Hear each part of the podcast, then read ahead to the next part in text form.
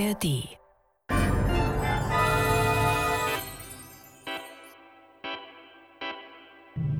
Das war morgen. Der Science-Fiction-Podcast mit Isabella Herrmann und Eiki Mira. Ja, herzlich willkommen zu Das war morgen. Heute hören wir das Stück Die Hysteresis-Schleife aus dem Jahr 1976. Die Literaturvorlage ist von Ilja Warschawski. Die Hörspielbearbeitung hat Michael Krausnick gemacht und Regie hat Andreas Weber-Schäfer geführt.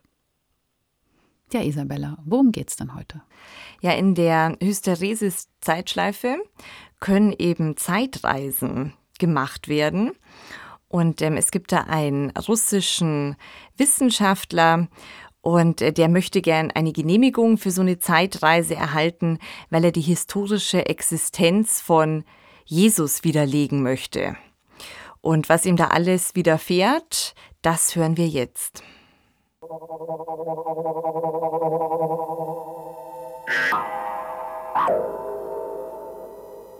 Science Fiction als Radiospiel. Ist noch jemand im Wartezimmer?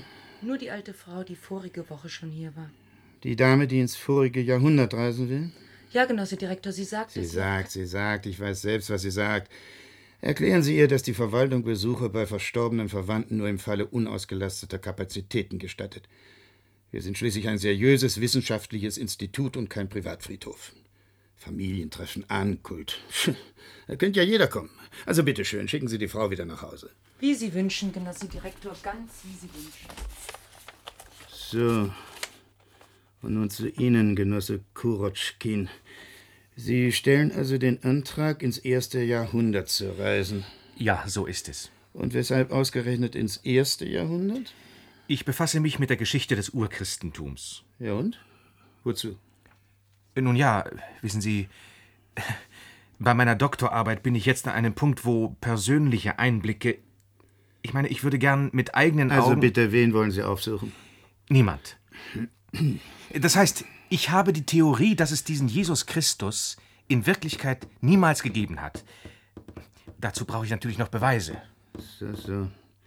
Und meinen Sie nicht, dass dieses Problem im Grunde heutzutage kaum noch Aktualität besitzt? Wie bitte? Wieso zu wenig Aktualität? Na, ganz einfach.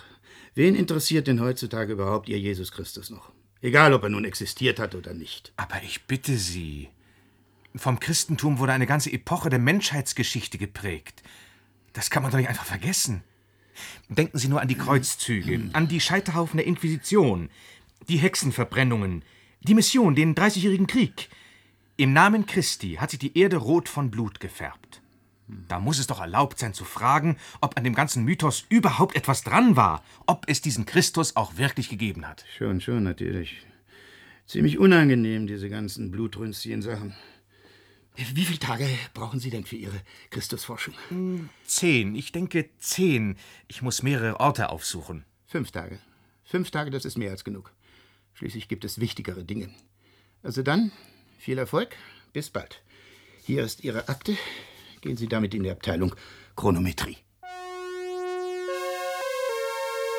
Was-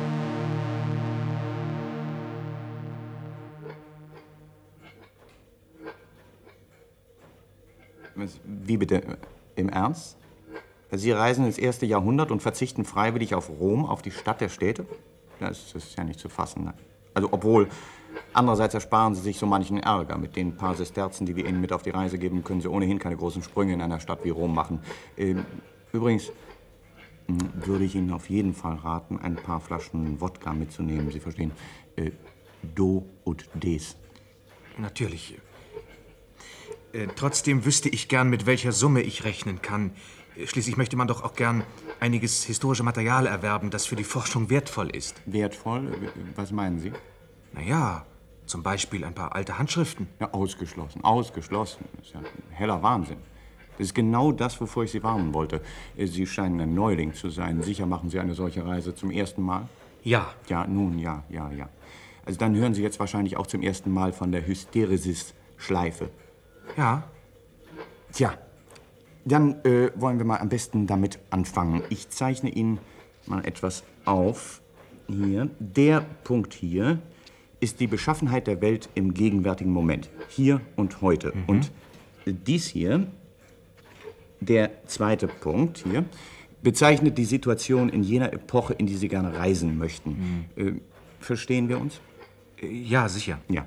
Äh, Wir können also voraussetzen, dass sich sämtliche Ereignisse hier auf dieser äh, Geraden abspielen, das heißt zwischen unseren beiden Punkten. Äh, Konkret, dies ist der Weg, auf dem Sie zu Ihrem Ziel gelangen und auch wieder zurückkommen werden, die Strecke Ihrer Zeitreise. Und jetzt überlegen Sie mal selber.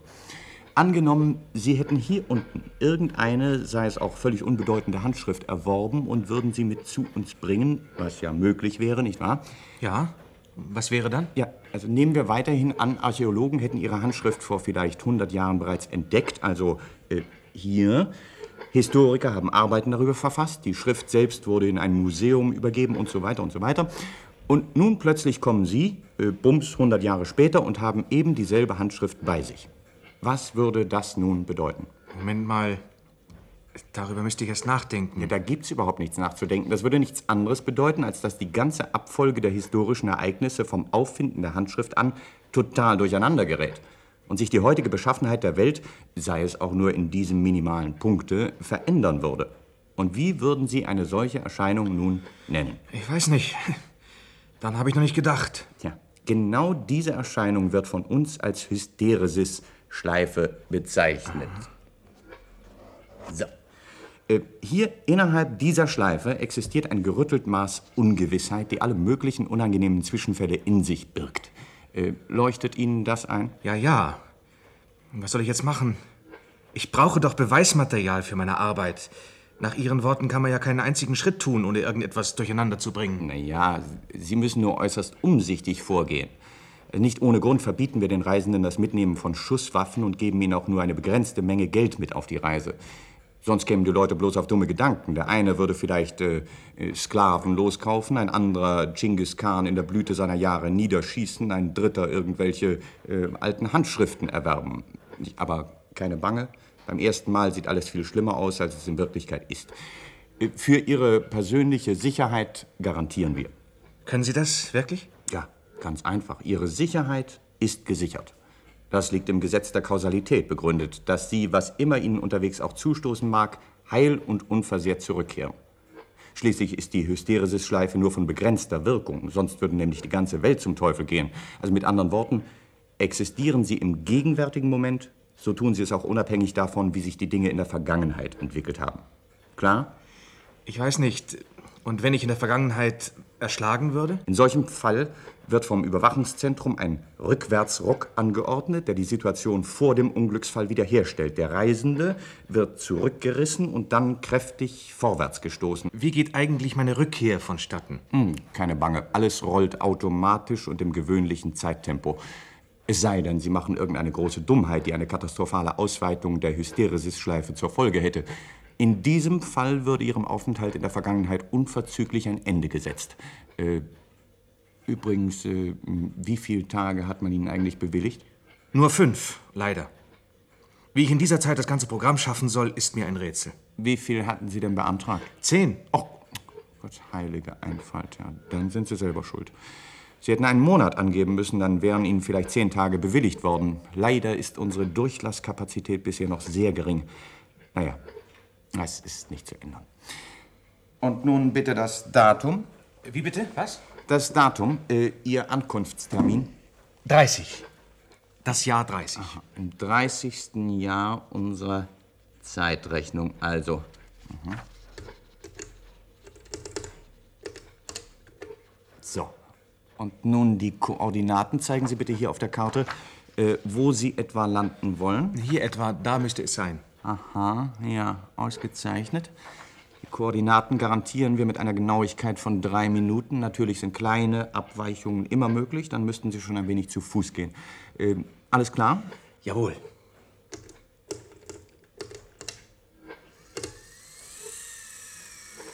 So. Hier, Genosse, Ihre Fahrkarte. Gehen Sie jetzt in die zwölfte Etage, Abteilung 5 zum Kollegen Casanovak. Er wird Sie mit den entsprechenden Requisiten ausstatten und danach in die erste Etage, Abteilung Chronoportation. Dort zeigen Sie Ihre Fahrkarte vor und dann Gute Reise.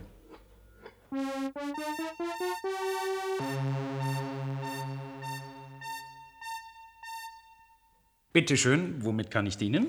Ich hätte gern Requisiten. Ort und Zeit? Nahe Orient, erstes Jahrhundert. Warten Sie, Nahe Orient, erstes Jahrhundert. Ja, da muss ich äh, kurz mal nachschlagen. Äh, hier. Wie würde Ihnen das gefallen?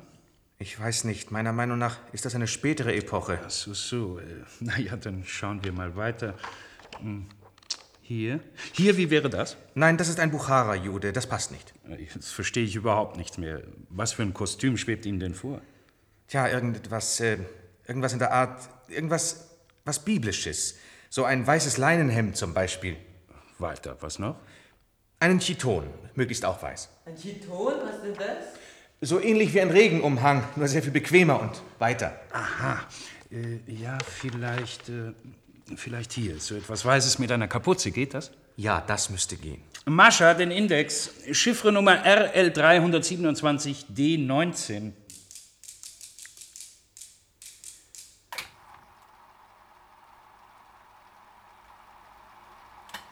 Ja, da. Probieren Sie es mal an. Okay.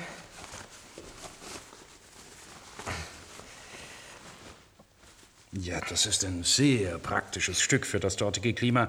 Die Kapuze erspart eine Kopfbedeckung und schützt ausgezeichnet vor der Sonne. Wenn Sie sie nicht brauchen, dann können Sie sie zurückschlagen. Mein Gott, ist das komisch, das knistert ja. Und Funken sprüht's auch. Das kommt von der Elektrizität, von der Reibung. Sehen Sie? An meinen Haaren, da lädt es sich auf. Ah, Schnickschnack, das ist allererste Qualität. 100% Nylon. Ein Sonderangebot aus Armeebeständen.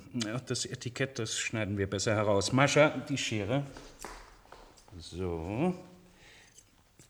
Es ist eine günstige Gelegenheit. Ich hab's von der Marine. Ein Wunderding. Wenn Sie damit mal in Seenot geraten, bläst es sich auf und Sie haben ein praktisches Rettungsboot. Danke, danke, ich will nicht aufs Meer. Na ja, man weiß ja nie. Ist so. Und äh, was für Schuhwerk? Sandalen. Wie Sie wollen. Wenn die Sachen da sind, können Sie sich hier umziehen. So, und hier in dieser Schachtel befindet sich Ihre Reiseverpflegung und für den Notfall die üblichen Medikamente. Was für Medikamente? Eine Ampulle Komplex Antibiotikum plus Spritze, eine Ampulle Antischockserum, einmal Salbe gegen Insektenstiche. Damit sind Sie gegen jeden Zwischenfall gerüstet. Tja, das wär's. Und das Geld. Ja, was denn für Geld? Das übliche Tagegeld für die notwendigsten Ausgaben. Ach so, ja. Äh, warten Sie. Hier. So, da haben Sie Ihr Geld. 20 Dinarien für vier Tage. Wieso nur für vier Tage? An- und Abreise zählen als ein Tag. Sonst noch etwas? Ja, zwei Flaschen Wodka bitte, wenn es geht, Weizenkorn. Um Himmels Willen, wozu das denn? Ja, wissen Sie, die Nächte dort sind ziemlich kalt. Also gut. Äh, Mascha, eine Flasche Wodka. Warum denn bloß eine? So kalt sind die Nächte dort unten nun wieder auch nicht. So. Und jetzt fehlt nur noch die Maske. Und Sie sind der perfekte Orientale. Ich brauche einen Vollbart und eine Perücke mit Locken bis auf die Schultern.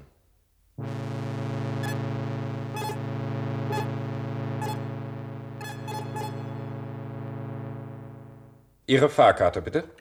Hier bitte. So. Sie können sich schon in den Sessel setzen. So. Nochmal. Haben Sie auch nichts vergessen? Nein, alles da. Schnallen Sie sich bitte an. So. Dann kann es ja losgehen. Alles gut gehen.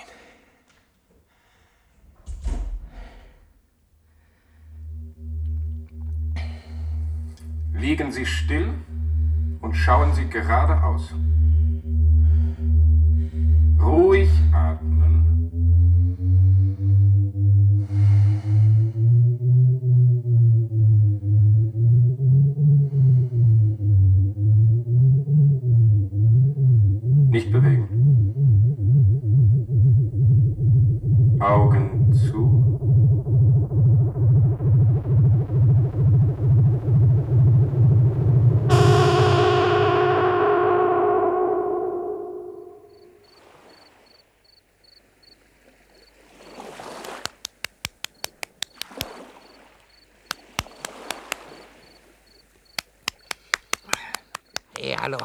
hallo, hallo, Meister. Aufgewacht.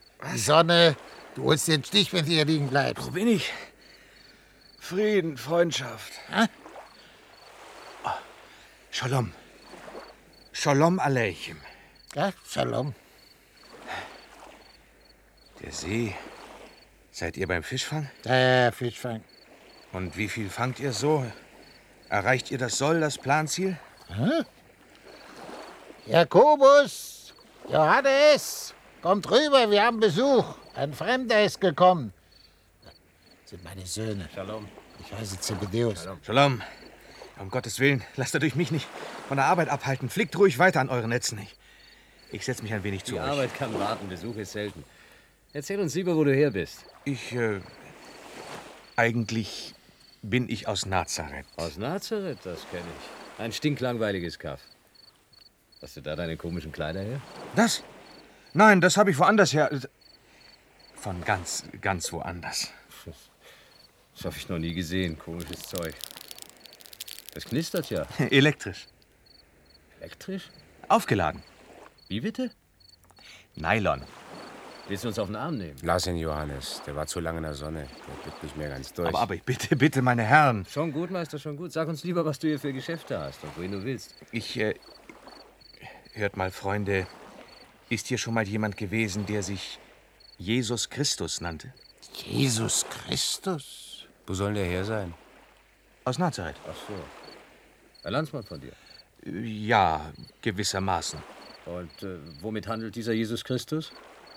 Ich meine, was er verkauft. Äh, nichts. Er predigt. Oh, das tun viele.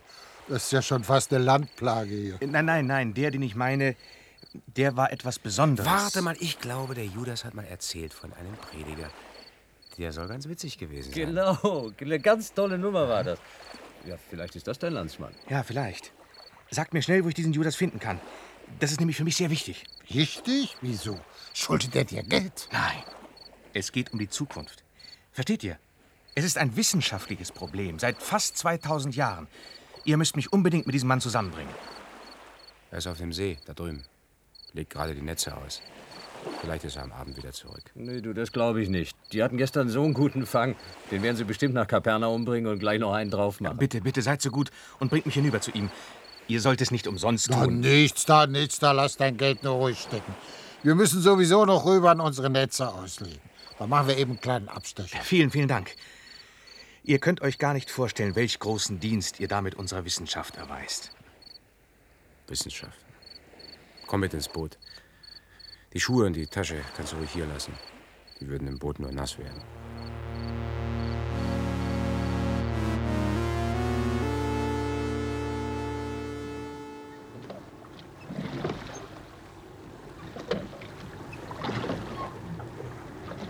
Hey, Judas! Dich will hier einer sprechen! Ein Nazarener! Was will er denn? So ruder doch ein bisschen näher, bitte. Damit ich ihn besser verstehen kann. Er sucht einen Prediger! Einen Landsmann! Du hast doch mal von so einem erzählt! Ja, hab ich! Hab ich! Der Thomas hat ihn auch gesehen. Stimmt's, Thomas? Ja, ja, ein Nazarener. Er kam hier durch. Und wie hieß er? Jesus? Ah, Jesus! Nein, irgendwie anders. Johannes hieß er. Johannes der Ja. Täufer, nicht Jesus. Immerzu hat er gepredigt, dass sich alle im Fluss waschen sollten. Bald sagt er, wird ein Messias kommen und ihr seid dreckig, stinkig und verlaust. Wie wollt ihr so vor Gottes Angesicht treten? Ja, ein seltsamer Vogel war der. Recht hat er gesprochen. Was willst du damit sagen, dass wir stinken? Nein, nein, keineswegs. Äh, was hat er denn sonst noch gepredigt? Ja, meistens ging's um Messias. Und der andere, dein Jesus. Was lehrt denn der? Ja, wie soll ich sagen? Also, äh, Nächstenliebe und Demut hier auf Erden. Damit man dann später die ewige Seligkeit im Himmel. Ewigkeit, das gibt's doch nicht. Der Reiche, ja, der Reiche hat seine Seligkeit auf Erden, wie im Himmel. Aber den Armen geht's überall dreckig. Sein Prediger ist ein ganz schöner Dummkopf. Keinen Fisch würde ich dem geben. Ja, aber gar so ein Dummkopf ist er nun auch wieder nicht. Wäre er bloß dumm gewesen, so hätte er doch kaum Millionen Menschen zu seinen Anhängern machen können. Die klügsten Geister der Menschheit haben sich wegen seiner Lehre mit der Kirche gestritten. Also man darf das nicht so vereinfachen. Irgendwie war er ja auch auf der Seite der Besitzlosen, denn er hat gesagt, selig sind die Armen, denn ihrer ist das Himmelreich. Weltarm, Himmelreich, das kenne ich. Mhm. Und äh, was hat er sonst noch gesagt? Zum Beispiel, dass ein Kamel leichter durch ein Nadelöhr geht als ein Reicher ins Paradies. Das ist nicht schlecht. Das mit dem Nadelöhr ist eine gute Idee. Hm, dein Jesus hat eine spitze Zunge. Mut. Die Reichen sind mächtig. Er aber stellt sich auf die Seite der Schwachen. Das lobe ich mir. So einen würde ich auf Händen tragen. Ja, das wieder auch nicht. Ihr müsst nämlich wissen, dass die Philosophie des Jesus Christus im Grunde eine sehr reaktionäre ist. Eine Frucht der Sklavenhaltergesellschaft. Ihr müsst das dialektisch sehen. Dialektisch, ja. Der Verzicht auf den Kampf um die Menschenrechte führte zur gesetzmäßigen Abhängigkeit des Sklaven von seinem Herrn. Mit anderen Worten, der passive Widerstand, den Jesus Christus gepredigt hat, nutzte den Herrschenden. Versteht ihr? Ja, nee, nicht ganz. Na, zum Beispiel sagte Christus immer, schlägt man dich auf die linke Backe, so halte auch die rechte hin. Welcher Idiot hält einem anderen schon freiwillig seine Backe hin? Nee, mit solchen Sprüchen wird dein Jesus keinen Erfolg haben. Ha, es wurde aber einer der Grundsätze der christlichen Lehre. Sag mal, hat dein Christus wenigstens auch irgendwelche Wunder getan? Natürlich! Den biblischen Legenden zufolge konnte er Tote zum Leben erwecken. Wasser in Wein verwandeln, übers Wasser gehen, wie auf festem Grund, den Teufel austreiben und so weiter. Auch der Heilige Geist soll ihm erschienen sein. Und das sind natürlich alles Reminiszenzen an andere, ferner zurückliegende Glaubensrichtungen. Remini, was?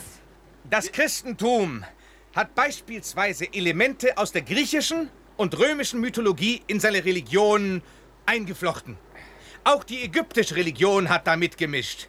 Insgesamt aber hat es sich unter dem Einfluss der Lehre von Moses herausgebildet. Aha. Allerdings ist es im Grunde nichts anderes als eine Mystifikation, ein geschicktes Täuschungsmanöver der herrschenden Klasse, um das einfache Volk abzulenken von den wirklichen Problemen. So, und dein Christus, hält er sich an das, was Moses gesagt hat? Selbstverständlich. Aha. Das ist also doch ein frommer Mann. Erzähl weiter, da will ich mehr von wissen. Komm rüber in mein Boot.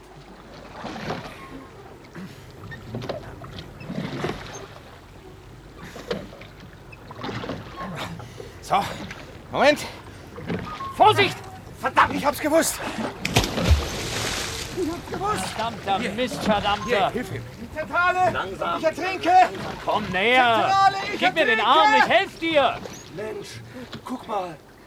Der Meister. Fantastisch, sein Zaubermantel. Ein Wunder. Zur Hilfe. Der läuft. Der läuft auf dem Wasser. Echtes Wunder. Ein Zaubertrick, der hat einen Zaubermantel. Komm, Meister, komm, gib mir die Hand. Wie der mit den Armen fuchteln kann. So einen Mantel brauche ich auch. Noch einmal, hilf ihm. Vorsicht, den Arm her. Vorsicht. Vorsicht. Endlich. Danke.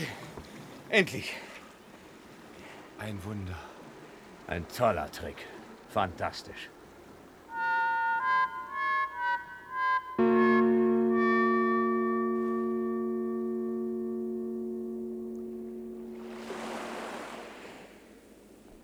Am besten machen wir ein Feuer. Ich gehe mal Holz holen. Hey, Fremder, hör mal. Warum hast du uns eigentlich nicht gewarnt, dass du da aus dem Boot rauskippst? Du hast das doch vorher gewusst. Ich habe es nicht gewusst. Ehrenwort, ich habe es nicht Natürlich gewusst. hat er es gewusst. Er hat doch selbst gerufen, ich hab's gewusst, Nein, ich hab's doch gewusst, gewusst. Er weiß ja natürlich. alles vorher. Also bitte, weshalb hast du uns nicht gewarnt? Durch dich haben wir jetzt unser Netz. Also, hast du es gewusst oder hast du es nicht gewusst? Geahnt. Ich habe es nur geahnt. Geahnt. Gewusst? Ich konnte euch nicht warnen. So, warum nicht? Weil, weil, weil Gott dir diese Prüfung geschickt hat. Weil Gott dich auf die Probe stellen wollte. Was Gott? Ich? Ja. Jawohl, Gott. Es war eine Prüfung Gottes. Eine Prüfung auch für mich. Ich kann nämlich nicht schwimmen. Aber da ich mich dem Schicksal nicht widersetzt habe, hat Ja, das- Gott mich das gerettet. Stimmt, das stimmt. Ich, ich habe mit eigenen Augen gesehen, wie dieser Nazarener im Wasser aufrecht stand und sogar noch mit den Armen gefuchtelt hat. Und wie tief es in der Mitte des Sees ist, das wisst ihr ja selbst. So, hier. Hier sind ein paar Fälle. Jetzt zieht mal die nassen Sachen aus und hängt sie hierher ans Feuer. Dann trinken wir ein. Ja, hol mal den Weinkrug, Johannes. Ja, wird gemacht. Ja, und du, Meister? Willst du dir vielleicht den Tod holen mit deinem nassen Mantel? Komm, häng doch hier mit auf. Danke, danke, ich bin trocken geblieben. Trocken? Trocken, so unmöglich. Lass mich mal fühlen. Das kann doch gar Trocken? nicht sein. Tatsächlich, trocken. Das kann doch gar nicht Doch, fass doch sein. mal, trocken. Tatsächlich. Sowas möglich? Wunder, echtes Wunder. Dafür gibt es eine ganz einfache Erklärung. Es handelt sich um eine synthetische Faser, nichts Besonderes, kein Grund zur Aufregung. Also den Trick mit dem Mantel musst du mir erklären, Meister. Ungläubiger, das ist ein Wunder. Ich glaube auch. Große Kraft geht von den Fremden aus. Kniet nieder, Kinder, kniet nieder. Uns ist ein Wunder widerfahren. Aber nein. Nicht doch, steht doch auf. Weshalb kniet ihr vor mir? Synthetische Fasern sind doch sicher etwas Wunderbares, aber doch kein Wunder. Es gibt für alles eine Erklärung. Richtig, und darauf wollen wir trinken. Gib mir mal die Flasche aus meinem Beutel rüber, Johannes. Aber ja doch. Jetzt kommt das Größte aller Wunder. Hm? Wodka. Echter Wodka.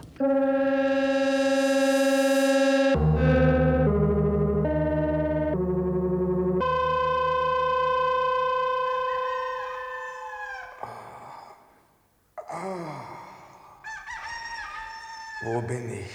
Wo du bist? In Kapernaum im Tempel. Da wolltest du doch hin, das war doch dein Wunsch. Wir haben dich hingetragen. Aber ich war doch betrunken. Das könnt ihr doch mit mir nicht machen, ihr Idioten. Aber du wolltest doch berühmt werden. Das war doch so ausgemacht. Oh, mein Kopf, mein armer, armer Kopf. Ah, aufgewacht, Rabbi. Ich bin kein Rabbi. Ganz wie du willst, Herr. Ich bin auch kein Herr. Lass mich fort hier. Das geht nicht. Aber ich habe Kopfschmerzen. Draußen vor der Tür des Tempels stehen eine Menge Leute, die dich sprechen wollen. Judas konnte mal wieder die Klappe nicht halten. Hat alles ausgeplaudert. Sie wollen den neuen Prediger kennenlernen, den Nazarener. Ich will was essen. Vorher gibt es keine Predigten. Habe ich recht gehört? Du willst essen? Hier, im Haus Gottes? Achtest du denn nicht das Gesetz, welches gemeinsame Mahlzeiten im Tempel verbietet? Doch, doch. Oder bist du etwa noch keine 13 Jahre alt? Ich habe nichts weiter als Hunger. Ein Prophet, der sich nicht an die Schrift hält, ist ein falscher Prophet. Die Schrift. Sehr gut. Ich kenne die Schrift. Besser als du. Du weißt ja nicht mal, was David machte, als er und seine Begleiter Hunger verspürten. Wie er in den Tempel ging und sogar vom Schaubrot aß, obwohl es weder ihm noch seinen Leuten zustand, sondern nur den Priestern. David? Du berufst dich auf David, aber du vergisst, David war eben David. David war Gottes Sohn, wie ich und du. Also meinetwegen, er ist ein schriftkundiger Mann. Gib ihm was zu essen und dann wollen wir weitersprechen. Hier, ich habe noch etwas Brot. Danke. Na also, erst kommt das Fressen, dann kommt die, die Predigt. Wir können ruhig weitersprechen. In Bibelfragen bin ich Fachmann. Also, nutzt die Gelegenheit.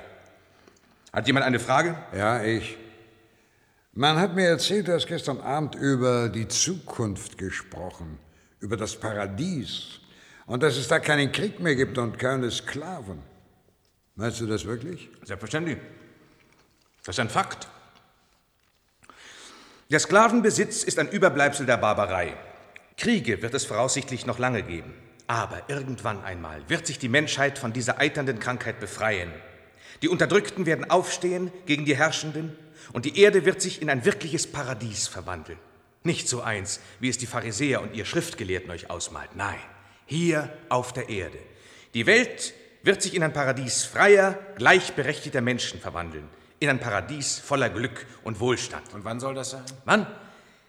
Ja, wann? Als Prophet müsstest du das aber wissen. Werde ich das noch erleben? Könnt ihr euch 20 Jahrhunderte vorstellen? 20 Jahrhunderte? Wozu? Ach, macht nichts. Schon Lenin hat einmal gesagt. Wer? Was? Ach, niemand. Auf jeden Fall hängt es ganz von uns ab. Je schneller wir Menschen die notwendigen sozialen Umwälzungen in Bewegung setzen, umso eher können wir glücklich leben. Wir Menschen, ausgerechnet, wir Menschen. Natürlich, wer denn sonst? Aber bei eurem Bewusstseinsstand, bei eurer Trägheit kann es natürlich noch 20 Jahrhunderte dauern. Lohnt sich das denn überhaupt, deine schöne Welt? Was werden wir davon haben, wir, die Fischer vom See Genezareth? Ihr werdet alles haben, was das Herz begehrt. Große und schöne Häuser mit kaltem und warmem Wasser in den Zimmern. Man braucht sich dann nicht mehr mit Holz für den Winter einzudecken. In jeder Küche wird ein Gas- oder Elektroherd stehen. Man braucht nur auf einen Knopf zu drücken und wird Feuer haben und kochen können. Willst du damit sagen, dass der Heilige Geist als als Flamme zu uns herabsteigt? Ah, der Heilige Geist nicht unbedingt. Aber das Gas. Was? Wie bitte? Ja, Gas. Das ist etwas ähnliches wie Luft, nur dass es brennen kann. Brennende Luft? Ich weiß nicht. Das ist noch längst nicht alles. Die Menschheit wird lernen, durch die Luft zu fliegen. Und nicht nur zwischen den Wolken, sondern sogar zu den Sternen. Allmächtiger. Direkt in den Himmel? Das wäre ein Wunder. Ja. Und man wird das Alter besiegen, sämtliche Krankheiten heilen, Tote wieder zum Leben erwecken. Sagte der mesopotamische Märchenerzähler. Das kannst du mit uns nicht machen. Du lügst uns ja das Blaue vom Himmel herunter. Das Alter besiegen. Tote wieder zum Leben erwecken. Nee, nee, nee, nee. Aber es stimmt. Nimm dich in Acht, Meister. Aber ich bin selbst dort gewesen. Ich habe es mit eigenen Augen gesehen. Ich würde euch doch nichts erzählen, was ich nicht wüsste. Ich bin Wissenschaftler. Also gut. Du behauptest allen Ernstes, dort gewesen zu sein, im Paradies oder in deiner neuen Welt. Natürlich, habe ich ja gesagt. Und du weißt auch, wie man Tote wieder zum Leben erwecken kann. Das äh, hast du doch gesagt. Ja, das weiß ich. Na gut. Dann wollen wir raustreten vor die Menge und Zeugnis ablegen.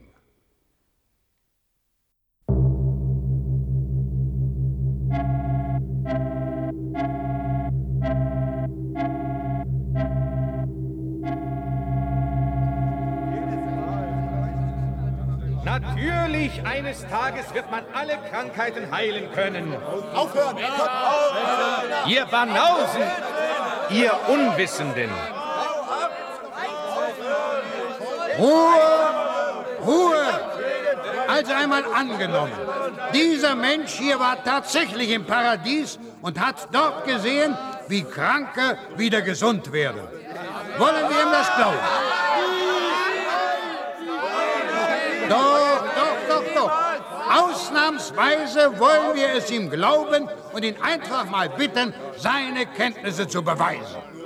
Nun, Rabbi, wie wäre es? Da du ein so hochgelehrter Mann zu sein vorgibst, könntest du doch die Tochter unseres hochverehrten Jairus heiligen, die nun schon den siebenten Tag da niederliegt und am Sterben ist. Aber das ist doch eine ausgesprochene Gemeinheit. So etwas könnt ihr doch nicht mit mir machen. Johannes, Jakobus, ihr könnt doch nicht jedes Wort einfach so auf die Goldwaage legen. Ich bin doch kein Arzt. Betrüger! Zeig's doch schon. Irgendein Trick wird dir doch einfallen. Du willst ein Prophet sein? Herr, ich glaube an dich. Das hilft mir auch nicht. Also gut, also gut, ich will es versuchen. Ihr zwingt mich dazu. Ich kann nicht anders. Gott helfe mir. Johannes, Jakobus, Zebedeus, ihr seid Zeugen, dass ich gezwungen worden bin. Stein nicht ihn! Stein nicht ihn! Stein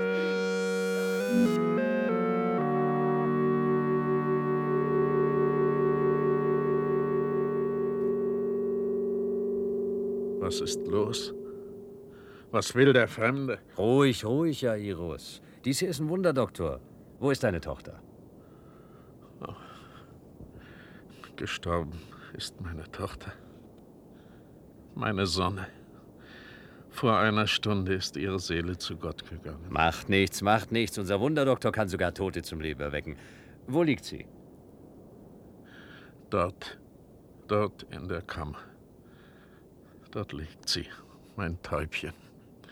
Meine teure Rael.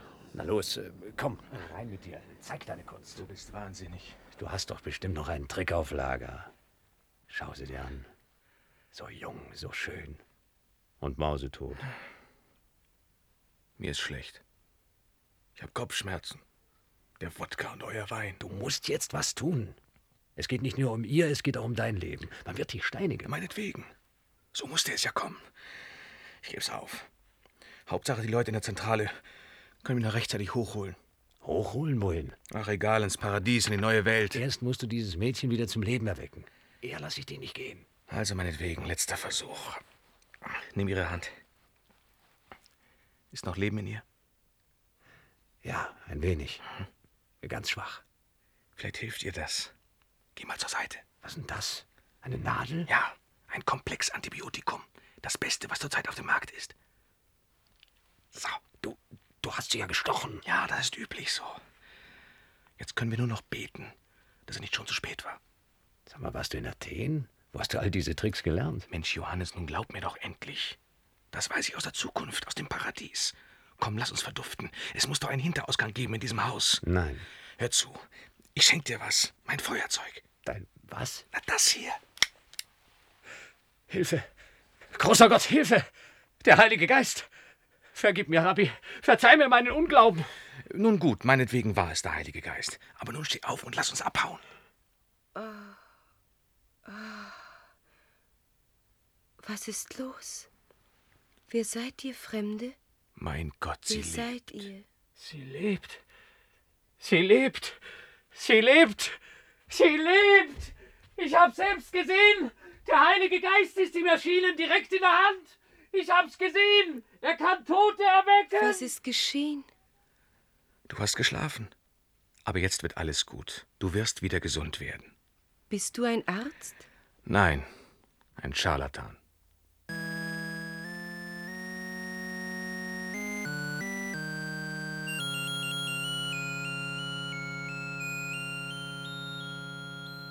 Oh, Rabbi, verzeih mir meinen Unglauben. Du bist der Größte. Gemacht. Für dich würde ich durch dick und dünn gehen, ehrlich. Na, na, nur nicht übertreiben. Hier, noch etwas Wein, Ravi. Danke. Dies ist ein glücklicher Tag.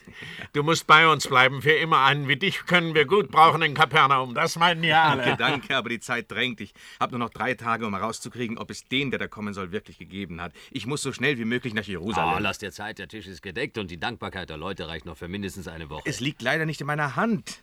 Die Sparsamkeitsfanatiker da oben wollen es so. Man hat mir nur fünf Tage bewilligt. Wohin du auch gehst, ich bleibe bei dir. Du bist auf der Spur des Erfolges, ich will von dir lernen. Hey, Judas, Jakobus, was meint ihr? Ich bleib dir treu, Herr. Na, warum ausgerechnet Jerusalem? In der Stadt wimmelt es von Propheten und Zauberern. Ja, und außerdem sind dort die Römer. Und es steht schlimm um Gottesfurcht und Frömmigkeit. Ich habe einen wichtigen Auftrag zu erfüllen. Ich muss nach Jerusalem. Also gut, auf nach Jerusalem.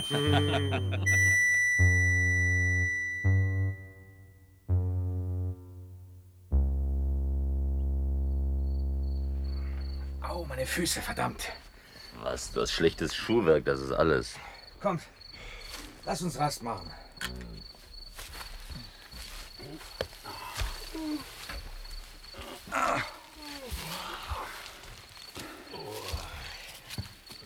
Und Hunger habe ich auch. Wir brauchen unbedingt was zu essen. Die Brote und der Dörrfisch sind alle. Jetzt müsste es ein Wunder geben. Ein Wunder, ein Wunder. Am laufenden Band wollt ihr Wunder von mir. Jeder gute Prophet sorgt für seine Jünger. Ah, na gut. Versuchen wir es mal hiermit.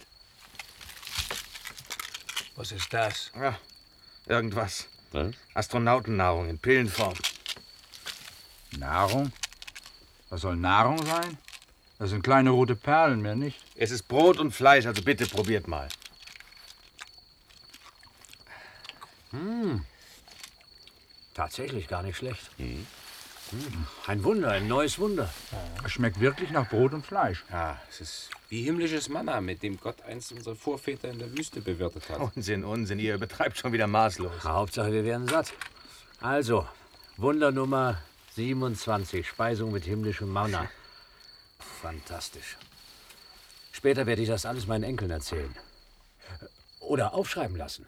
Pass aber auf, dass da keine Speisung der 10.000 draus wird. Bei euch Märchenerzählern weiß man ja nie.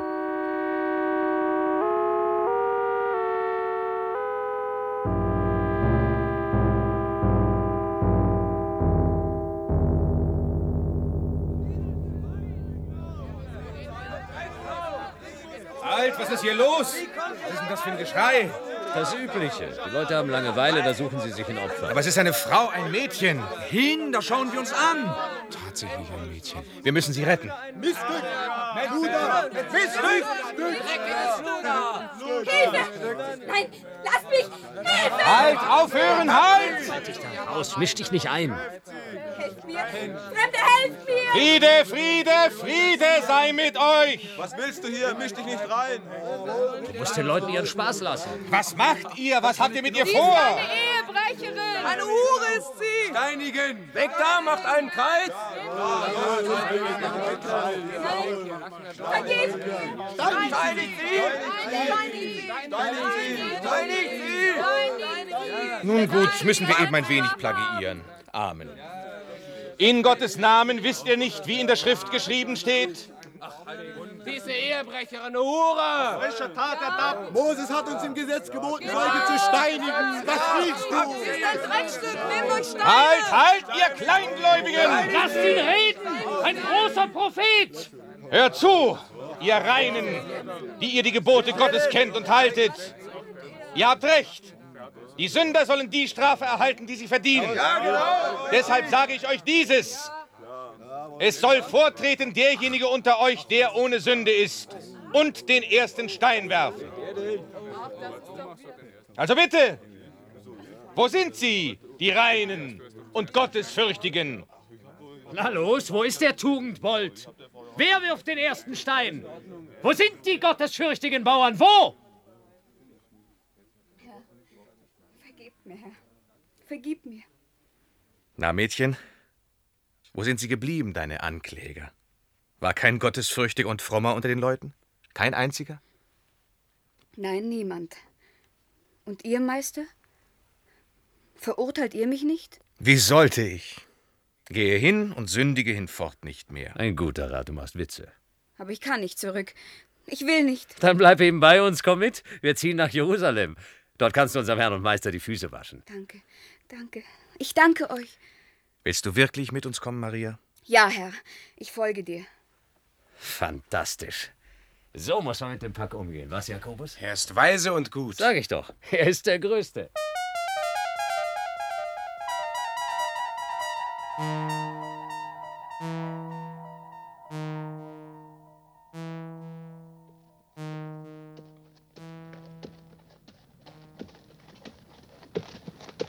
Dies also ist das hochgepriesene Jerusalem. Hm. Hatte ich mir anders vorgestellt. Ist alles nicht mehr das, was es mal war. Seit die Römer hier sind, ist alles versaut. Alles wartet auf den Messias. Auf einen König, der uns befreit. Den König der Juden. Der die Römer endlich zum Teufel jagt. König der Juden. Ihr braucht keinen König, um euch zu befreien. Wenn ihr zum Paradies gelangen wollt, so müsst ihr alle Könige werden. Ihr müsst selber herrschen, jeder Werktätige. Wer es glaubt, wird selig. Und wo sollen wir heute Nacht schlafen? Ich weiß einen Garten nicht weit von hier. Und was sollen wir essen und trinken? Ein Abendmahl brauchen wir schon. Du denkst nur ans Fressen. Wir könnten den Esel verkaufen.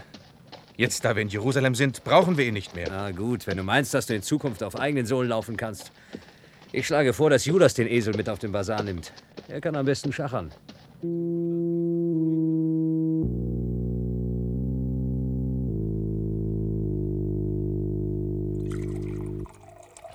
Du hast den Esel also im Auftrag gekauft. Ja, genau. Für Kaiphas. Für den Hohepriester Kaiphas. Da bin ich Hausverwalter. Sammelt ihr den Esel? Ja, der Hohepriester liebt Esel über alle Maßen. Kann einfach nicht ruhig an ihnen vorbeigehen. Wenn er einen sieht, muss er ihn kaufen.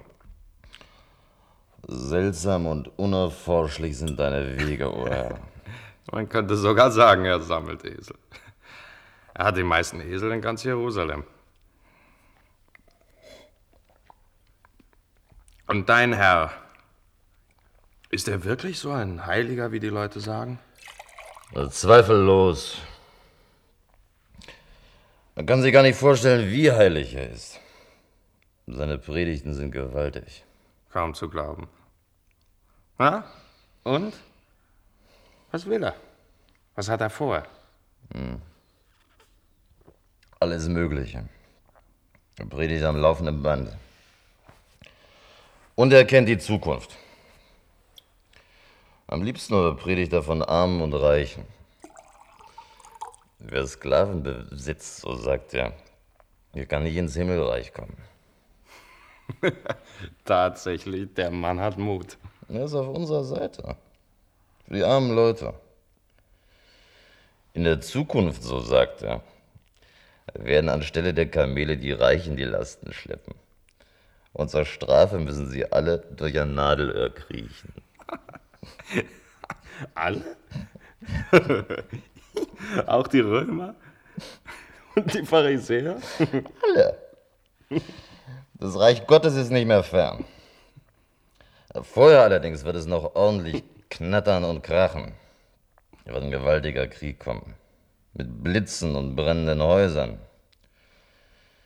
Die meisten werden dabei zugrunde gehen. Trotzdem gibt es einen Trick, wie wir uns retten können. Es kann sich nämlich nur derjenige retten, der die linke Backe hinhält, wenn ihm auf die rechte geschlagen wird. Dein Prophet sagt ja wirklich ziemlich erstaunliche Sachen. Würde sonst alle Welt in dem Meerlauf? Und du, Judas? Glaubst du denn wirklich, dass er der König der Juden sein wird? Wer, wenn nicht er? Er will uns sogar alle zu Königen machen. Alle Juden. Die Letzten müssen die Ersten werden, behauptet er ständig. Wie sollen wir kleinen Leute das schaffen? Wer dagegen könnte König sein? Er ist der Kopf. Er weiß ständig alles besser. Also wer schon, wenn nicht er?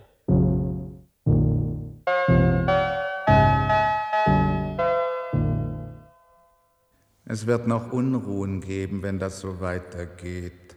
Ständig verlangen die Römer Geld. Jetzt haben sie sich sogar eine Steuer für Olivenöl ausgedacht. Ganz Jerusalem ist von allen möglichen Pseudopropheten und Aufwieglern überschwemmt. Und natürlich erwarten die Herren in Rom, dass wir Priester das Volk besänftigen. Du musst ein Zeichen setzen, Kaiphas. Als hoher Priester musst du ein Zeichen setzen. Darauf kannst du dich verlassen.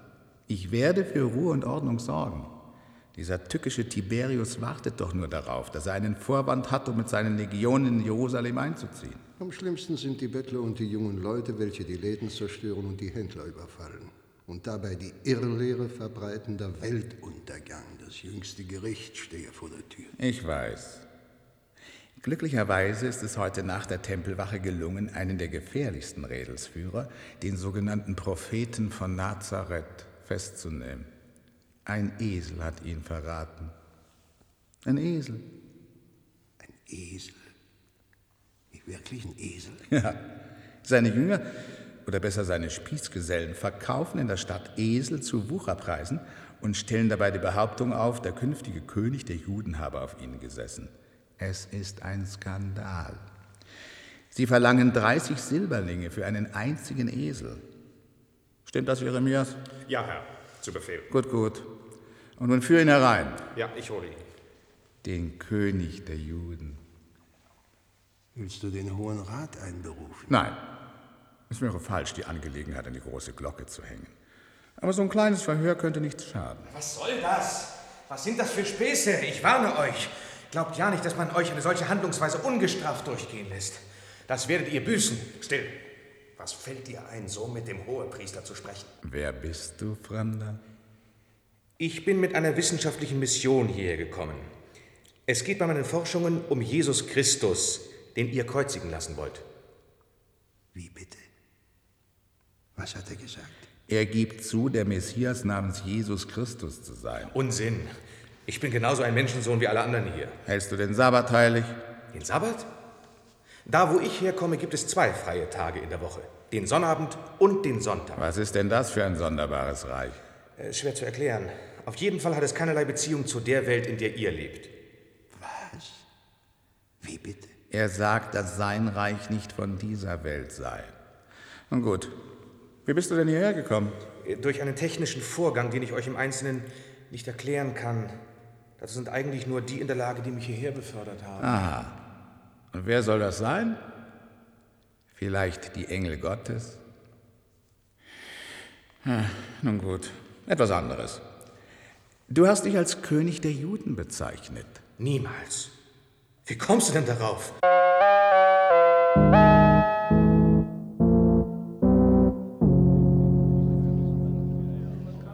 Wenn du den Barabbas freigibst, werden die Leute zufrieden sein. Und was soll ich mit dem machen, den ihr beschuldigt, er sei der König der Juden? Kreuzige ihn. Wie soll ich das vor Rom verantworten? Nur weil irgendeiner behauptet, er wäre der König der Juden, kann ich ihn doch nicht ans Kreuz schlagen lassen. Er ist ein Gotteslästerer, ein elender Betrüger. Er wiegelt die Leute auf. Er ist für die Plünderungen verantwortlich. Er ist der geistige Rädelsführer. Ist das wahr, was man dir zur Last legt? Nein, nein. Es ist ein schrecklicher Irrtum, ein Komplott. Ihr dürft nicht darauf hereinfallen, Pilatus. Man hält mich für einen anderen, als ich in Wirklichkeit bin. Aber Sie, Pilatus, als intelligenter Mann werden das ohne Zweifel sofort erkennen. Also gut. Wer bist du? Ich bin Wissenschaftler. Nur durch eine Kette unglückseliger Umstände. Ja, schon gut, schon gut.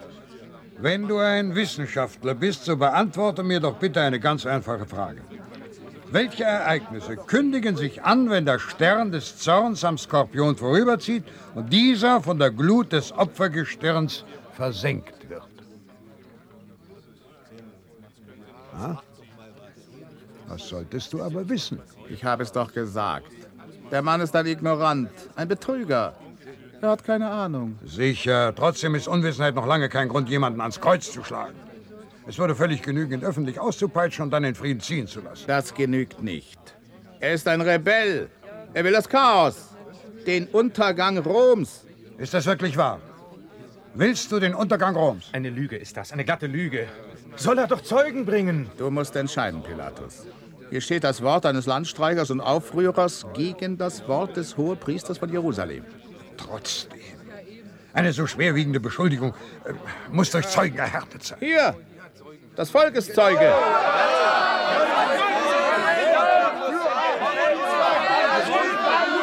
Na bitte, da hast du's. Schlagende Beweise. Jetzt musst du handeln, Pilatus. Oder ich werde Meldung machen. In Rom. Ich habe dort gute Freunde sitzen. Nun gut, Herr Hohepriester, auf eure Verantwortung. Ich wasche meine Hände in Unschuld. Nein, nicht. Das ist ein Fehlurteil. Ich verlange einen ordentlichen Prozess. Ergreift diesen Mann, führt ihn ab.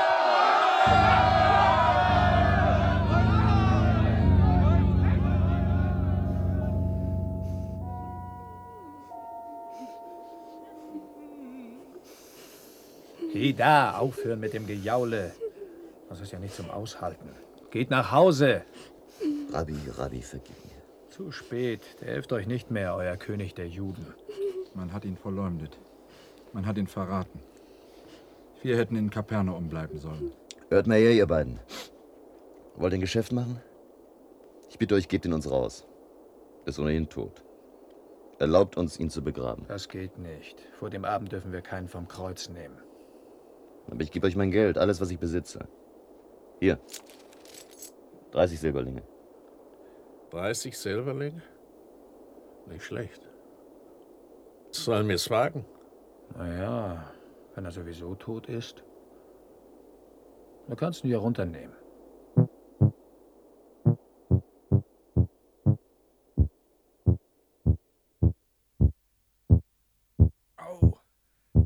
Au! Siehst du? Au! Was habe ich gesagt? Er lebt. Er hat's überstanden. Kommt, ich weiß hier eine Höhle. Schleppen wir rein, die sie es merken. Vielleicht kriegen wir ihn doch noch wieder hin. Vorsichtig. Hier. Hier rein.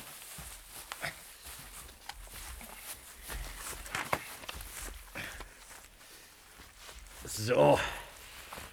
Hier kann uns keiner finden. Hilfe. Hallo. Hallo, Zentrale. Holt mich zurück. Hysteresis Schleife. Holt mich zurück.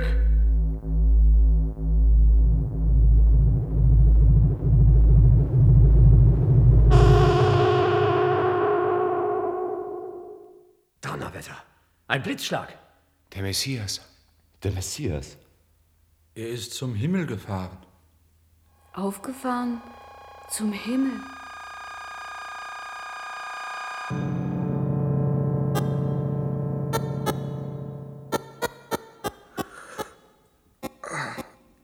Hey, Genosse Kurotschkin, aufgewacht. Wo bin ich? In der Zentrale. Na, wie war's denn? Haben Sie neue Erkenntnisse gewonnen für Ihre Wissenschaft? Sensationell. Sensationell. Ich muss natürlich erst noch meine Erfahrungen das ganze Material analytisch auswerten. Allerdings kann ich schon jetzt feststellen, dass die meisten Fakten von den Theologen völlig falsch ausgedeutet wurden. Na, na, Sie übertreiben wohl. Nein, nein, nein. Ich werde eindeutig beweisen, dass es einen Jesus Christus nie gegeben hat. Dass das alles eine reine Erfindung, eine Mystifikation war. Im Vertrauen genossen. In Wirklichkeit hat das Christentum seinen Ursprung in einer tragikomischen Verwechslung. Die Welt wird staunen. In Wirklichkeit handelt es sich bei diesem Christus um nichts anderes als um einen weißen Fleck in der Geschichte des ersten Jahrhunderts, der erst wesentlich später aufgefüllt wurde. Na, und durch wen wohl? Woher soll ich denn das wissen? Durch mich. Das ist äh, unmöglich. Das ist völlig unmöglich. Doch, doch, das ist das Ergebnis meiner Zeitreise. Von einer Zeitreise kann überhaupt keine Rede sein. Sie haben ja nicht einmal den Test bestanden. Was? Wie? Welchen Test? Den Test Schlaf im Traumsimulator. Wir haben Sie hypnotisch stimuliert. Wie bitte? Was? Wir haben Ihrer konkreten Fantasie freien Lauf gelassen. Aufgrund Ihrer historischen Kenntnisse und Erfahrungen hat Ihr Hirn eine wahrheitsgemäße historische Situation äh, imitiert. Während dieses Testschlafes wurden ihre psychischen Reaktionen beobachtet und elektronisch registriert. Bereits im ersten Stadium ihres Traumes konnten ungezügelte Emotionen, ja sogar Jähzorn und Angst in ihrem psychovegetativen Verhalten beobachtet werden. Aber das ist doch unerhört. Das ist eine verdammte Gemeinheit, ein Skandal! Sehen Sie, sehen Sie, junger Freund, schon wieder diese ungezügelten Emotionen. Es fehlt Ihnen an Reife, an wissenschaftlicher Abgeklärtheit. Wir konnten es einfach nicht verantworten, Sie auf eine solch gefährliche Reise zu schicken. Sie haben mich reingelegt. Das ist eine verdammte Schweinerei! Nun mäßigen Sie sich. Denken Sie nur einmal an die Hysteresis-Schleife. Welches Unheil ein Zeitreisender mit Ihrem Temperament anrichten würde. Ihre emotional völlig unkontrollierten, explosiven Verhaltensweisen würden die ganze Geschichte auf den Kopf stellen. Das war die Hysteresis-Schleife aus dem Jahr 1976 von Ilya Waschawski, Hörspielbearbeitung von Michael Krausnick. Es sprachen Joachim Ansorge, Gottfried John, Matthias Ponnier, Bodo Primus und viele andere mehr. Regie führte Andreas Weber-Schäfer.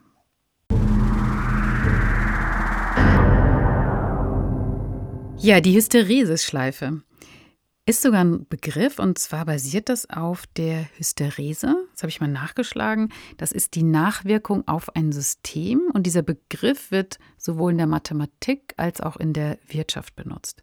Und das passt ja, finde ich, sehr gut, denn wir, hier geht es ja um Zeitreise und um die Auswirkung der Zeitreise auf unsere Welt. Also dieses Zeitreise-Paradox, das ausgelöst werden kann durch eine Zeitreise. Und das, finde ich, ist ja auch so ein ja etwas, was einfach dazugehört. Wenn wir über Zeitreise lesen in Science Fiction, dann muss auch irgendwie dieses Zeitreise-Paradox angesprochen werden, dass eben nichts verändert werden darf. Oder Isabella, wie siehst du das? Du nix? Ganz genau. Und man ist ja am Anfang des Stücks, ne, oh, Zeitreise, wieder, mhm. kennen wir doch, Olle Kamelle. Aber es nimmt ja dann wirklich einen sehr humorvollen Schwung auf. Also diese Idee schlichtweg, dass ähm, die Wunder Jesu dann wissenschaftlich erklärbar sind, also vor allem noch mit wissenschaftlichen Leistungen der Sowjetunion. Das finde ich wirklich eine sehr witzige und charmante Idee. Und ich musste da auch direkt an Marx Ausspruch denken, Religion ist Opium des Volkes.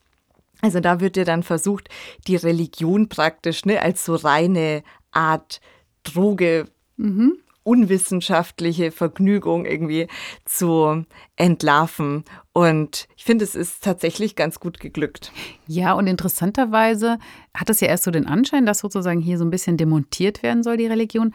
Aber am Ende, da rettet sich der Autor ja noch so ein bisschen und lässt die Religion dann schon fast unangetastet, weil das Ende ist ja dann, stellt sich ja heraus, dass es ja gar nicht sozusagen alles passiert ist, was wir gehört haben, sondern so ein Test war. Und durch den Test fällt ja der Wissenschaftler haushoch durch. Ja. also er ist zu emotional, er ist zu hitzköpfig. Also im Grunde ganz interessant, kann man sich auch irgendwie vorstellen, ne, wie so ein Virtual Reality Design. Mhm. Er ist dann in dieser Welt und im Grunde wird alles so gestellt, dass Mhm. er eingeladen wird, die Rolle Jesu anzunehmen Ja. und lässt sich da auch komplett drauf ein Ja. und die ganzen Lektionen, die er vorher gelernt hat über die Hysteresis-Schleife, ne, und dass man eben die Vergangenheit nicht verändern darf, schmeißt er alles über Bord. Und der große Gewinner dabei ist ja eigentlich diese allmächtige Behörde, durch die er sich am Anfang durchkämpfen muss, die uns alle auch, also uns Hörende ja auch an der Nase herumgeführt hat, weil wir sind ja mitgegangen mit dieser Geschichte. Am Ende dann entscheidet, ja, er ist ungeeignet, überhaupt eine Zeitreise antreten zu können. in Bezug auf auch die Behörde oder auch die Ideologie des Sozialismus oder auch des Kommunismus, da finde ich, sind in dieser Zeitreise in die Zeit Jesu auch so sehr nette Spitzen auch drin, weil der Wissenschaftler als Jesus fängt ja dann durchaus an zu predigen, ne? Mhm. ohne, ohne dass er es ja will. Und spricht dann ja auch vom Paradies, was dann verwirklicht ist. Und spricht ja im Grunde über den verwirklichten Sozialismus oder Kommunismus. Ne? Da sind alle Menschen dann gleich und die Arbeiter haben Rechte. Und es wird natürlich in der Zeit ganz anders wahrgenommen. Auch mit den medizinischen Wundern. Also die denken dann eben Mhm. an ein paramagisches Paradies irgendwie. Also was ja dann die Mhm. Heilsversprechung des Christentums ist. Und es wird da ganz gut diese Idee, ne, dass praktisch der Sozialismus die paradiesische Erfüllung ist. Ja, genau. Aber andererseits, finde ich, zeigt der Autor auch so ein bisschen so ein Augenzwinkern, weil er ja gleichzeitig ja uns gezeigt hat, wie das Paradies aussieht, aus dem er gekommen ist, das Verwirklichte. Und das ist ja einfach nur eine schreckliche Bürokratie, durch die er sich kämpfen muss. Und die, finde ich, auch sehr realistisch dargestellt wurde, oder? Also mit diesen Sachen wie, wie genehmige ich mir zum Beispiel diese zehn Tage Zeitreise. Genau, mal das Doppelte beantragen. Genau. Ne? Also ich glaube, das kennt man zum Teil auch aus der deutschen Bürokratie. Einfach mal das Doppelte Mhm. fordern, dann kriegt man die Hälfte. Genau, ja. Da steckt ja schon so auch viel Humor auch von dem Autor, glaube ich, drin, von Elia. Also das finde ich sehr schön gemacht. Und auch wie das dargestellt wird am Anfang durch diese verschiedenen Gänge, die er muss, zu diesen verschiedenen Etagen. Und wie er dann ausgerüstet wird, dann kriegt er diese Kleidung, diesen Umhang. Und das Beste natürlich auch, dass er dann auch Wodka mitbekommt. Es hat sich so ein bisschen angefühlt, so, ja, also nimm auf jeden Fall Wodka mit, du kannst sie überall eintauschen als Währung. Und das hat ihm ja dann auch gleich geholfen bei dieser wunderbaren Vermehrung, das aus Wasser Wein machen sozusagen. Aus Total witzige Idee. Ja, und vielleicht noch allgemeiner zu dieser Idee auch, ne, die ja dann auch ironisch gebrochen wird mit dieser Erfüllung des sozialistisch-kommunistischen Paradieses. Das war ja durchaus zur Zeit der Sowjetunion für Autorinnen und Autoren, aber auch in der DDR, ja immer so eine Herausforderung in der Science Fiction. Wie beschreibe ich denn die Zukunft? Weil qua Ideologie ist ja in der Zukunft der Sozialismus verwirklicht. Und da mussten sich ähm, die Autorinnen und Autoren tatsächlich, also entweder natürlich so schreiben, da gibt es ja auch viele Werke dann, ähm, wo es dann tatsächlich so ist und dann gibt es Weltraumabenteuer und so weiter. Aber ähm, Oft musste man sich da einfach so Ideen drumherum überlegen, wie ich denn dann trotzdem eine konfliktreiche, spannende oder vielleicht sogar düstere Zukunft erzähle an dieser Verwirklichung des sozialistischen Paradieses vorbei. Genau, und Ilya Warschawski hat ja innerhalb des Regimes sozusagen geschrieben, hat aber doch, finde ich, durch diesen Humor und wie er diese Behörde und diese Bürokratie darstellt, ja schon so ein bisschen leise Kritik auch geübt, dass es eben auch ja undurchschaubar ist, quälen, sich da ähm, durchzuarbeiten und am Ende eben diese Bürokratie dann die der mächtigere Player ist in der ganzen Sache. Und in der Hinsicht finde ich, ermöglicht das Stück aber auch irgendwo eine Vieldeutigkeit. Also man hat diese Kritik an der Religion, am Christentum, gleichzeitig an der Sowjetbürokratie. Also er teilt so verschiedene ähm, Spitzen aus, aber auf sehr humorvolle Weise. Und das Genau, gefällt mir ja. eigentlich ganz gut, die verschiedenen Ja. Interpretationsebenen, die er aufmacht. Ja, genau. Vielleicht war das auch die einzige Art, wie er es eben machen konnte, durch so Humor, um damit durchzukommen. Durch genau Witz und Humor kann man ja, kommt man ja mit einigen durch, was bei genau ernsteren Sachen vielleicht nicht so funktioniert hätte, ja. Und natürlich diese Idee, die Jesus-Geschichte durch Science Fiction zu erklären, das ist auch eine Sache, die immer wieder in der Science Fiction vorkommt. Da musste ich einerseits an den Roman der 1967 auch den Nebula Award gewonnen hat, denken Behold the Man von Michael Moorcock. Und da geht es eben auch um eine Zeitreise und darum, dass derjenige, der die Zeitreise unternimmt, dann selbst zum Messias wird. Und das andere, was mir dazu eingefallen ist, ist eine Kurzgeschichte von 2021, die heißt Bethlehem von Achim Stößer. Und da geht es eben auch darum, sozusagen äh, diese Jesusgeschichte wissenschaftlich zu erklären. Und zwar durch Aliens und auch mit Humor. Die Geschichte, die Kurzgeschichte, ist in der Anthologie erschienen. Ähm, am Anfang war das Bild, die ich zusammen mit Uli Bendig und Mario Frank herausgegeben hat. Also auch eine interessante Neuinterpretation und auch eben mit Humor und äh, Jesusgeschichte. Ja, mit weniger Humor, aber mit mehr Thriller ist mhm. mir noch eingefallen das Jesus-Video von mhm. Andreas Eschbach. Und da ist es ja auch durch so eine Art Zeitreise-Idee wird dann ein Video von Jesus gemacht. Mhm. Und dieses Video kommt dann wieder in die Gegenwart und ähm, es ist dann wirklich ein Thriller und dann ist der israelische Geheimdienst ist auch noch involviert. Also es wird dann ähm, ziemlicher Actionknaller. Aber was da so faszinierend war, dass dieses Jesus-Video, also dieser gefilmte Jesus, bei dem die Qualität natürlich denkbar schlecht war, hat ein Teil der Menschen komplett fasziniert und die waren hin und weg mhm. und sahen sofort ne, diese Messias-Gestalt und die andere Hälfte der Menschen, die dieses Video sah, waren vollkommen unbeeindruckt. Mhm. Und das fand ich so eine ganz interessante Idee oder einen guten Ansatz in dem Buch, weil das einfach nochmal zeigt, wie Religion oder auch diese Begeisterung einfach ganz unterschiedlich bei Menschen wirken und ganz anders einnimmt. Und ich hatte mich dann schon gefragt, na, hätte ich das Video gesehen, was hätte es mit mir gemacht? Und die mhm. Frage wirft er auch in dem Buch indirekt auf. Also da denke ich jetzt gerade an so Sachen wie da gibt es ja auch mal diese Geschichten so in meinem Toastbrot sehe ich Jesus. Also, dass dann die Frage ist, also, dass da Leute eben unterschiedliche Sachen in sowas sehen können. Weißt du, diese, da ist sozusagen was abgebildet und jeder sieht aber was anderes drin. Oder wie in Wolkenformationen, ja. Was eben vielleicht schon da ist und worauf man dann zurückgreift. Ja, schön auch mit dieser äh, wissenschaftlichen Erklärung ja, der Wunder von Jesus, finde ich, ist ja auch wie überhaupt die Hysteresis-Schleife in dem Stück erklärt wird. Also es ist ja sehr anschaulich. Man sieht ja direkt den Behördenmitarbeiter aufs Papier deuten und dann erklären. Also fand ich, wirkt ganz gut, weil manchmal ist es ja im Hörstück so, dass ähm, man durch das reine Hören, dass man ja nicht sieht, auch die Theorien, die gern gebildet werden, auch gar nicht nachvollziehen kann. Genau, also ich konnte wirklich gut nachvollziehen vor meinem inneren Auge, von was er gesprochen hatte.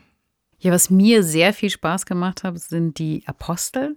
Also sie haben alle, also erstmal waren die sehr witzig, dann haben die auch super Stimmen. Besonders Judäas ist für mich da rausgesprochen. Der hat einfach, oh, ich habe mich total verliebt in diese Stimme und habe dann auch mal nachgeschaut. Das sind alles damals sehr bekannte und hoch ausgebildete Schauspieler die da gesprochen haben. Und ich finde, das kommt auch wirklich bei dem Stück rüber, dass sie alle sehr gut sprechen, auch schauspielerisch viel mit der Stimme machen, also viel auch ausdrücken. Also ich finde, auch bei der Hauptperson hat man auch gemerkt, wie er sozusagen von diesem Wissenschaftler so langsam zu Jesus wird und immer äh, emotionaler und ja wahnsinniger ähm, drin aufgeht in dieser Rolle. Und das hat der Schauspieler einfach sehr gut sprachlich in, durch seine Stimme ausgedrückt, diese verschiedenen emotionalen Zustände. Und einfach auch dieser Spaß, den die Apostel unter sich hatten. Ja, hat mir sehr gut gefallen. Ja, hatte ich auch sehr viel Freude mhm. beim Zuhören. Und ich hoffe, äh, ihr hattet auch viel Spaß beim Zuhören. Und bis zum nächsten Mal. Wenn ihr Fragen habt, Anregungen, Wünsche oder Kommentare, wir freuen uns über eine E-Mail an daswarmorgen.swr.de und empfehlt uns natürlich gerne weiter. Redaktionell betreut hat diesen Podcast Mareike Mage unter Mitarbeit von Oliver Martin. Chiara Kuch und Tobias Görz haben hospitiert. Produktion Südwestrundfunk 2024. Jede Woche gibt es eine neue Folge in der ARD Audiothek. Zeitschleifen sind ein großes Science-Fiction-Thema. In der Erzählung By His Bootstraps, auf Deutsch Im Kreis, verwendet der Autor Robert Heinlein eine Zeitschleife, die sich selbst verursacht. Dieses Prinzip perfektioniert Heinlein dann in seinem Text All Zombies, Einführung in die Zukunft aus dem Jahr 1958. Über diese und noch andere Formen von Zeitschleifen denkt der Autor Albrecht Kunze in seinem Essay A Matter of Life and Death über Zeitschleifen als Erzähl- und Überlebenstechnik nach. Den Essay zum Anhören gibt es in der ARD Audiothek.